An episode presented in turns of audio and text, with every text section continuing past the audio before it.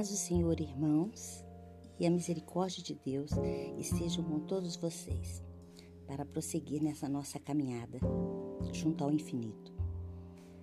Hoje a nossa terapia será minuto de terapia, o poder da vulnerabilidade.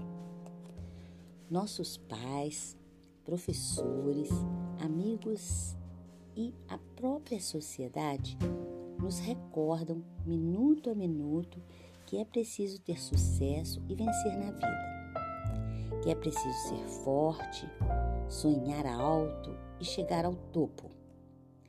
A sociedade do desempenho nos diz o tempo inteiro ou você conquista o primeiro lugar no pódio ou não será digno de aplauso e reconhecimento.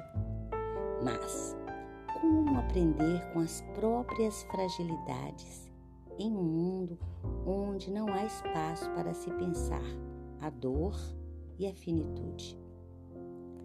Não se trata de ignorar a luta e o desejo de realização pessoal, mas de renunciar à pretensão de que somente através da fama e do poder conseguiremos ser felizes.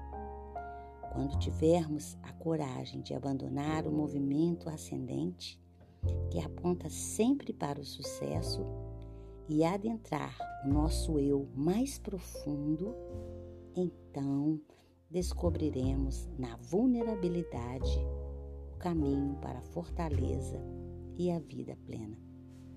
Fiquem com Deus e boa reflexão.